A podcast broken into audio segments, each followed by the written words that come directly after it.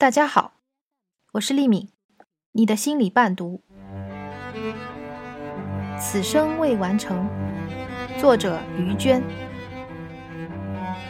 小瑞患病以来，大风大浪，几生几死，却出奇的写不出什么关于人生的感叹。或许这真的是强说愁和天凉好个秋的境界差别。一个朋友说，我应该分享，分享我经历的那些鲜为人知的故事和感悟。说不定我的只字微言会改变某个人的一生。毕竟这些东西，绝大多数人是永远没有机会知道的。但是有些东西却是人生最内核，而日常最容易忽视的。无论大家是否意识到，一个人走到最后，总是要面对自己的灵魂去羞耻。小瑞不是我认识的第一个病友，却是我印象最深的一个年轻母亲。在小瑞入院之前，我一直是瑞金医院病人中最受同情排行榜的榜首。一般来说，得乳腺癌的都是五十岁以上的老太太，退休或者将近退休，儿女长大成人，人生的最大遗憾是不能享受金色晚年。而我刚刚读出博士，事业刚刚起步，人生才刚刚开始，这也就罢了。最郁闷的是，儿子刚刚会叫妈妈。作为家中的独生女儿，刚刚开始能用工资给爸妈添件新毛衣。虽然我倒从不认为自己是天下最可怜的倒霉蛋，然而医生、护士，包括护工，注目我和家人，窃窃私语一番后的目光里，都饱含深切的同情。小瑞的到来，取代了我最受同情倒霉蛋的地位。虽然他的病情比我轻得多，他比我小两岁，女儿才五个月，乳腺癌中晚期。他的经历可能只有电视上才会出现。小瑞和老公是大学同学，两人极爱孩子，结婚六年却一直未有一男半女。后来去做生育体检，才知道做工程师的老公有些问题，怀孕非常困难。好事多磨，终于大功告成。此后，小瑞每日像怀揣只熊猫一样如履薄冰。终于，肚子里的小熊猫五个多月啦，她却越来越觉得左边的乳房不太对劲。有怀孕经验的都知道，孕期有时候是觉得乳房不太对，但是小瑞的这个不对也太不对了。于是，一次孕期体检，小瑞无意间向医生提了一句。没有想到，医生摸了小瑞因怀孕而胖的有些变形的乳房后，脸色大变，急急忙忙开了一堆的单子让他去检查。可怜的准妈妈小瑞非常惧怕检查对胎儿带来不良影响，趴在电脑上查了整整两天，才挑其中的一两个项目检查。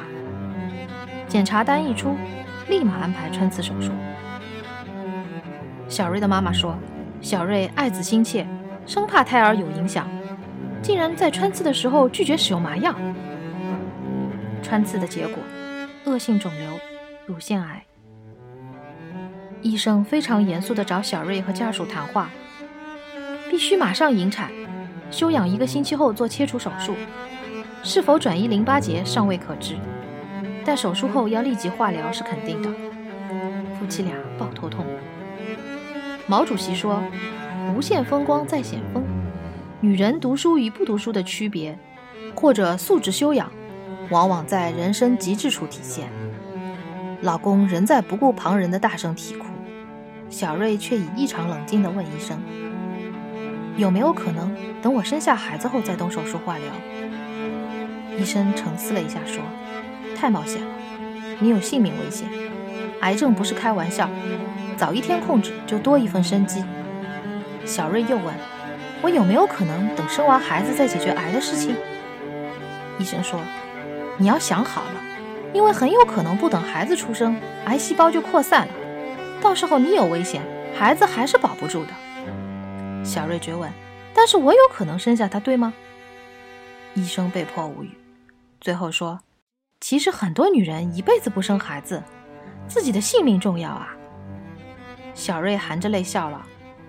我是觉得有孩子，我做女人才完整，否则活着和死了也没有太大的区别。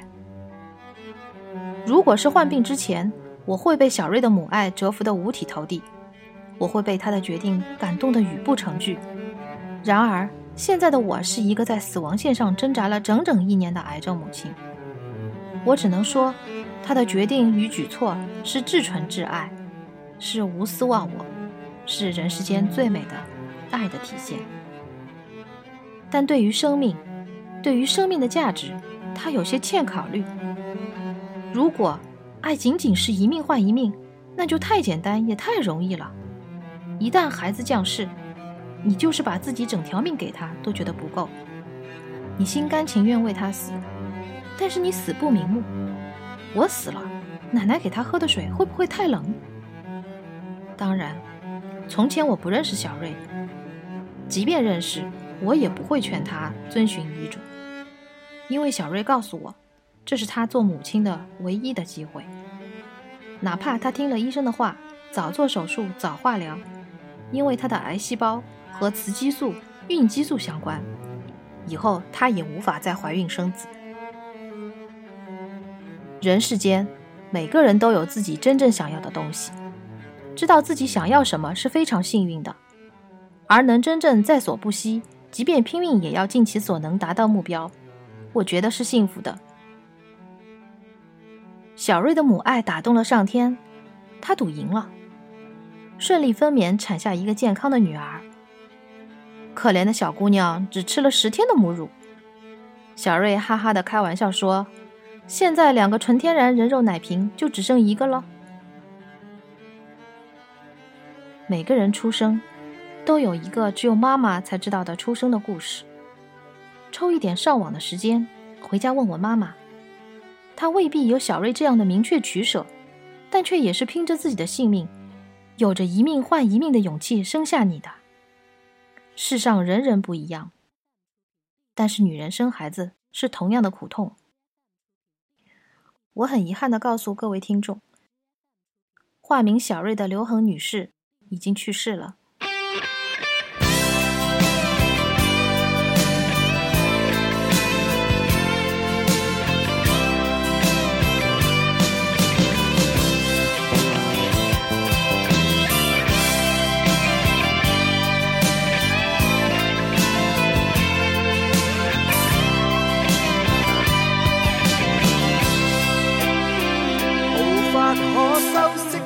对手带出温暖，永远在背后。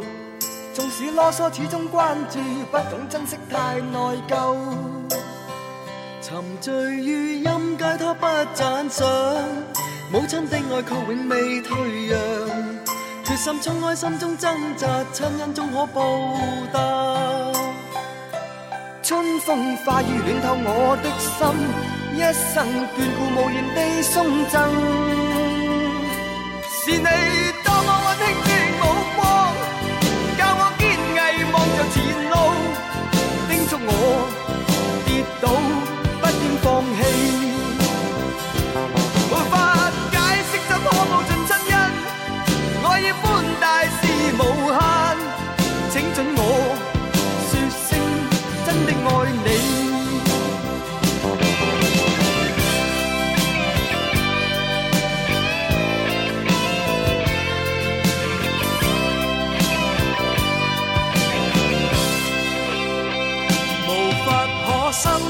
一对手带出温暖，永远在背后。